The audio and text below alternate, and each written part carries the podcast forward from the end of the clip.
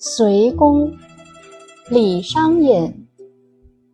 紫泉宫殿锁烟霞，欲取无成坐地家。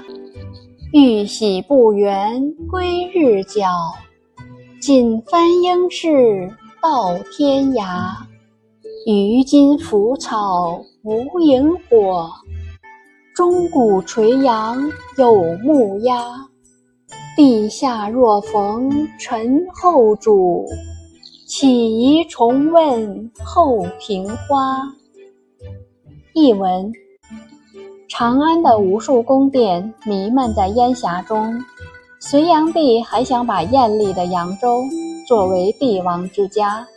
若不是李渊夺取天下，杨广的龙舟已游遍天涯。昔日取乐的宫苑，如今一片萧条。只有低垂的柳树和归巢的乌鸦。